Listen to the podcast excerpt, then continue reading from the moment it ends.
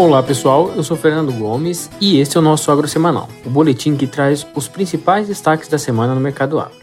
As cotações da soja dos contratos de janeiro fecharam essa quinta-feira em Chicago a 14,9 dólares por bushel, um aumento de 3,3% quando comparado com a última sexta-feira, sendo puxadas principalmente pela intensificação da seca na Argentina, atrasando ainda mais o plantio, que já é um dos piores em mais de 20 anos.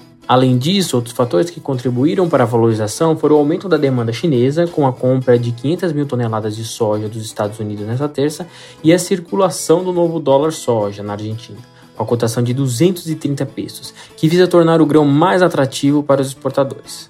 No Brasil, as cotações valorizaram seguindo os movimentos de Chicago. Em Sorriso, a soja foi negociada a 157 reais a saca nessa quinta, 4,8% maior do que na semana anterior.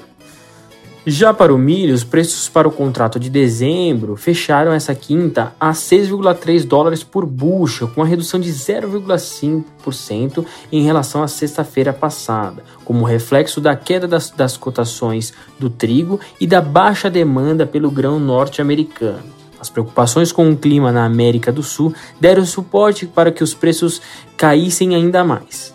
No entanto, nas praças locais, os preços permaneceram estáveis, de olho na demanda do milho brasileiro. Em Campinas, o milho fechou essa quinta cotado na casa dos 86 reais a saca.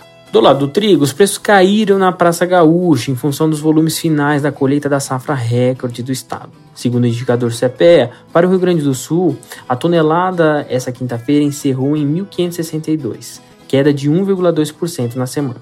Já no Paraná, as cotações permaneceram estáveis. Olhando para o mercado internacional, Chicago encerrou com as cotações também mais fracas em função dos preços do Mar Negro estarem mais competitivos às cotações americanas, e encerrou essa quinta cotado a 5,24 dólares por bushel, queda de 1,7% na semana. No setor sucroenergético, a Associação das Usinas de Açúcar da Índia divulgou o acompanhamento da safra 2022-23 de açúcar com a produção até o dia 30 de novembro de 4,79 milhões de toneladas, ligeiramente acima do ano passado, em 1,5%. Mesmo com ligeiro avanço, há relatos de que as condições climáticas desfavoráveis possam ter impactado a produtividade em algumas regiões do país. Em relação aos preços, em Nova York, na tela de março de 2022, fechou essa quinta-feira em 19,68 centos de dólar por libra peso, alta de 1% frente à última semana.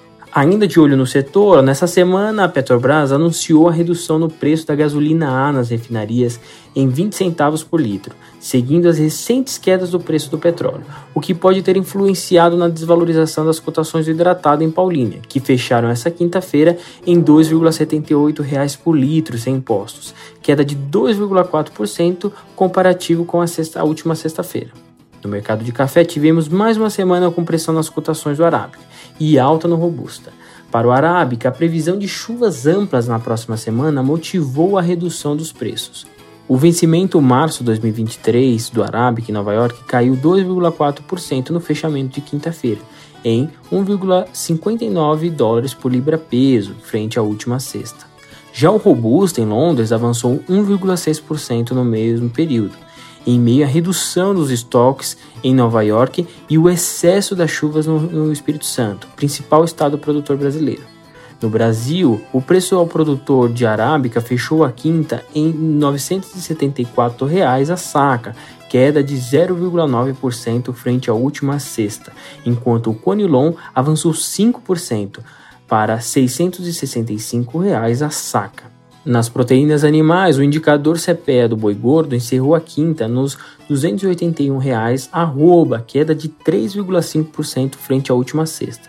Porém, há estados onde a oferta tem se mostrado mais contida, o que tem fortalecido os preços do animal. Caso de Minas Gerais, por exemplo, onde a arroba avançou 5% na semana, com o boi cotado a 282 reais a arroba.